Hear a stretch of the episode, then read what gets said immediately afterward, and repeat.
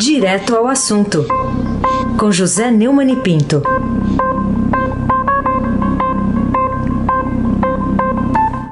Oi, Neumani, bom dia. Bom dia, Raíssen Abac, Almirante Nelson e o seu pedalinho. Bárbara Guerra, Clã Bonfim, Emanuel Alice Isadora, Afrânio Vanderlei, bom dia, melhor ouvinte, ouvinte da Rádio Eldorado 107,3 FM, um bom dia especial para dona Carolina Ercolim, que está de folga. Aí se abate o craque. Isso, ela está tá de folga e está ali curtindo o espaço sala, cozinha, quarto, é, circulando, tá viajando por esse espaço aí, ou cumprindo isolamento. Que nem que nós. Que nem que nós. Vamos falar aqui dessa manchete aqui do Estadão, que acho que retrata vários aspectos num, numa só manchete, né? 48 mil novos casos de Covid em 24 horas. Bolsonaro é um deles, manchete da edição impressa do Estadão. Que lições, Neumann, poderia ter, poderia, né, no condicional, ter o presidente da República tirado dessa notícia para, enfim, entender a, a dimensão real da pandemia que de início ele desprezou e, quem sabe, agora passar a agir com o mínimo corretamente no combate à, à doença? Duvide ou. Olha, é, a primeira lição que ele devia tomar é a seguinte: é um absurdo. Esses números são do consórcio da imprensa, é uma obrigação do Ministério da Saúde. O Ministério da Saúde dava diariamente entrevistas, é uma vergonha, né? Nós estamos há 53 dias sem ministro da Saúde, com um idiota que diz que o, o inverno do hemisfério norte é o mesmo do norte e nordeste do Brasil, né? É, o Brasil registrou ontem, terça, sete, mais de mil óbitos pelo novo coronavírus, 1.312 novas mortes mais 48 mil novos casos, como diz a, a, em 24 horas, como diz a manchete do Estadão. E o Bolsonaro testou positivo no Hospital das Forças Armadas, com, aliás, é o que ele diz. Eu estou esperando que apareça algum médico nessa história. Tem um médico que dorme lá no Palácio da Alvorada. Será que esse médico não pode aparecer para confirmar isso? Alguém ainda acredita em alguma coisa que o Bolsonaro diga? Bom, de qualquer maneira, ao contrário do que fizeram Donald Trump e Boris Johnson, seus ídolos conservadores, né? ele saiu reafirmando sua crítica ao isolamento social e à abertura dos comércios. Aliás, vetou a lei do Congresso que tornou obrigatório o uso de máscara em espaços públicos, transportes públicos, como táxis, carros de aplicativos, ônibus, aeronaves e embarcações fretadas, no caso dos templos religiosos, nas lojas, e ontem acrescentou os presídios, o que é uma desumanidade. Né? é, estar tomando diaxicloroquina, embora não esteja grave, como exige o protocolo do próprio Ministério da Saúde, que ele alterou para qualquer fase. Neste momento, é, se divulga na Alemanha que 40% de redução de contágio por uso de máscara numa cidade chamada Jena, a 100 mil é, habitantes, a 220 quilômetros de Berlim. Estudos científicos comprovam a ineficácia da diaxicloroquina e o Bolsonaro está fazendo propaganda enganosa, podia ser processado até pelo CONAR. Né? Bom, de qualquer maneira, o comportamento dele é execrável, é, continua tirando a máscara, continua mantendo a possibilidade de contagiar outras pessoas, o que o torna é, uma espécie de assassino em potencial. Aí se abate o craque Neumann, é, até quando o presidente Jair Bolsonaro fará pouco aí da nossa sobrevivência? Este é o título do seu artigo, eu, o Bolsonaro eu que incluí. Você só pergunta até quando Jair fará pouco da, de nossa sobrevivência, o título do artigo publicado hoje na página 2 do Estadão. Queria que você trouxesse agora para os ouvintes o que, que você quis dizer com essa questão colocada logo no título. Quausque tandem abutere Catilina paciência nossa. A frase famosa do grande orador Cícero sobre outro populista, um populista romano, o Catilino, né? Nessa, a, a, minha linha fina desse artigo é furto não é rachadinha, o acesso é cúmplice, não advogado, e Bolsonaro está é apavorado.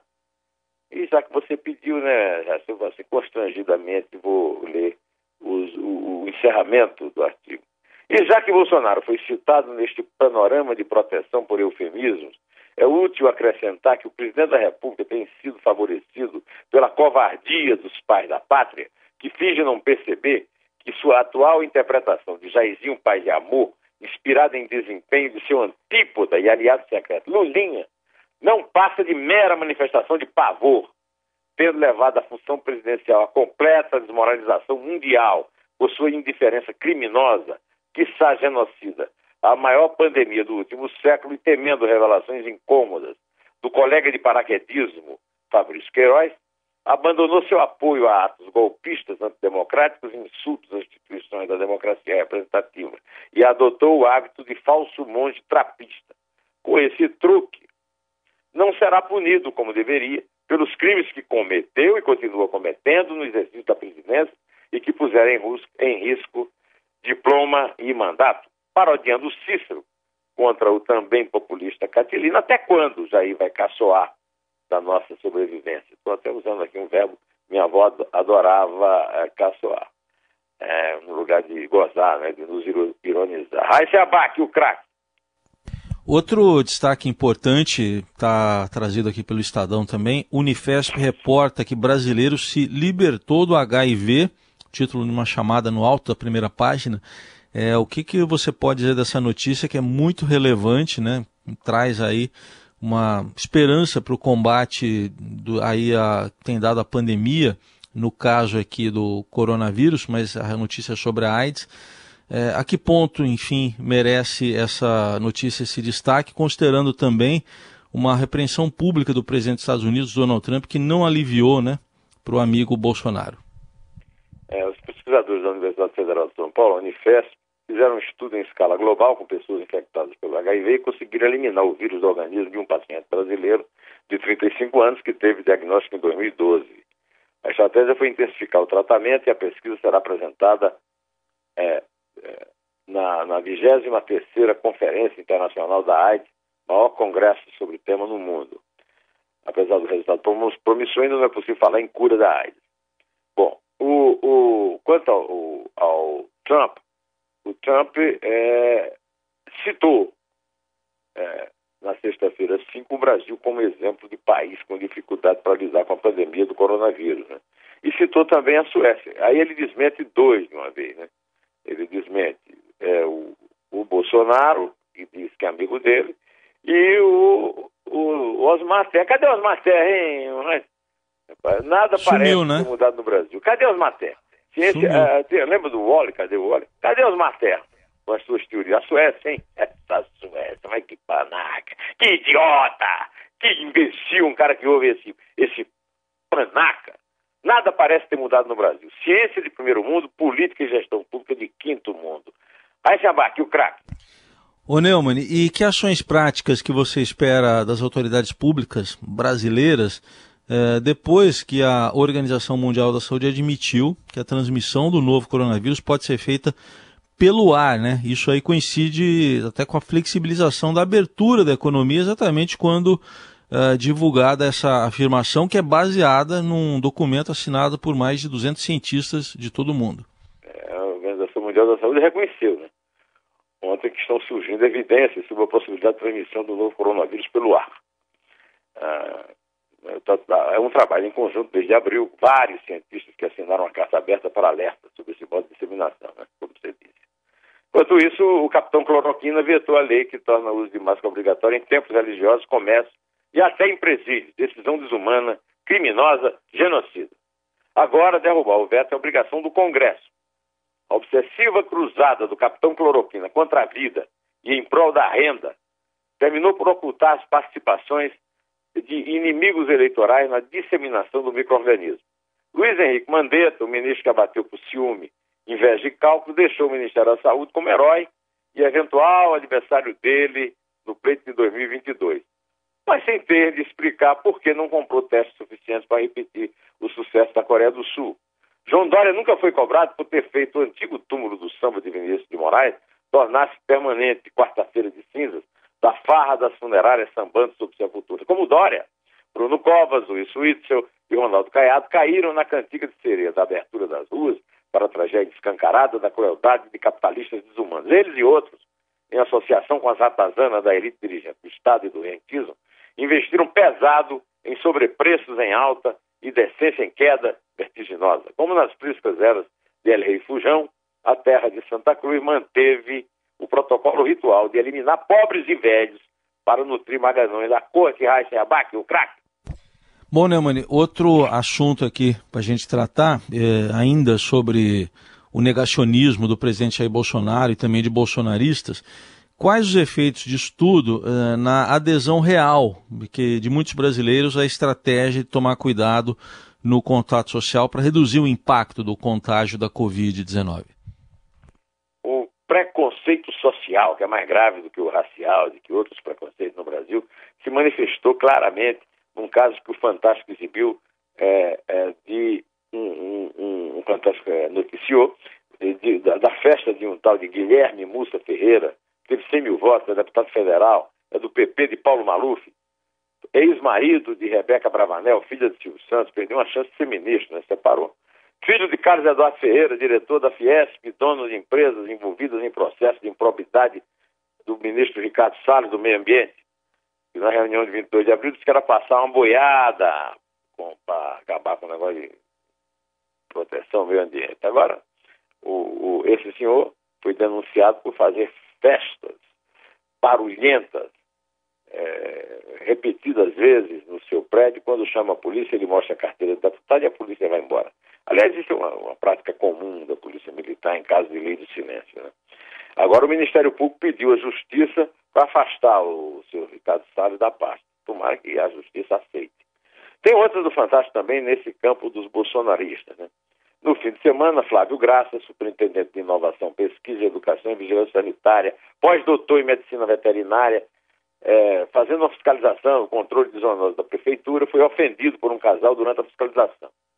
Cidadão, esse é o, o, o cara lá do cidadão, cidadão não, engenheiro civil, formado, melhor que você, disse a mulher. Estava no restaurante no momento da fiscalização da vigilância. A empresa privada de energia Taesa onde ela trabalhava, a demitiu. E o casal apagou seus perfis nas redes sociais. É isso aí.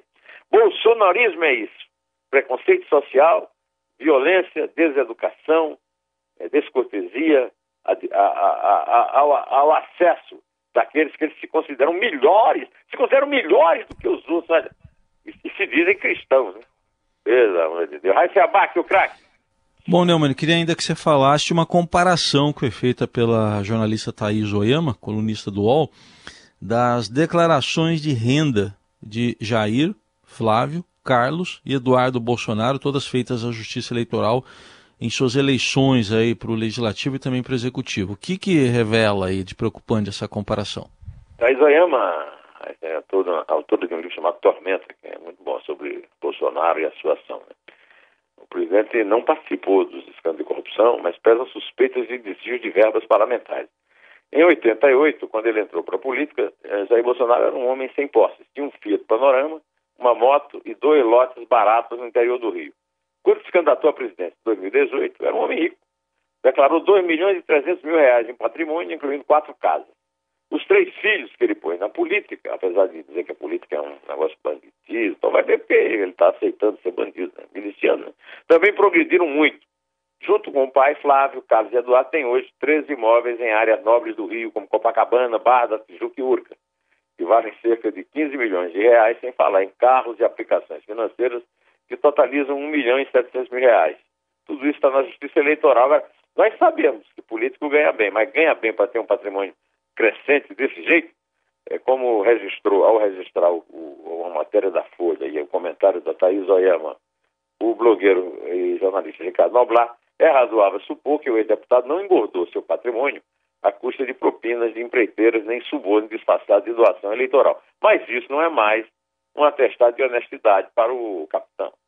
Esse capitão, disse o Noblar, eu diria o capitão Cloroquina, para encerrar é, a nossa conversa de hoje desejando a todos vocês um bom dia de belo sol em casa, passeando do quarto, corredor, do corredor pro banheiro, etc, né? Aí, chama aqui, o craque, conta, meu filho. Vamos lá, então. É três. É dois. É um. em pé.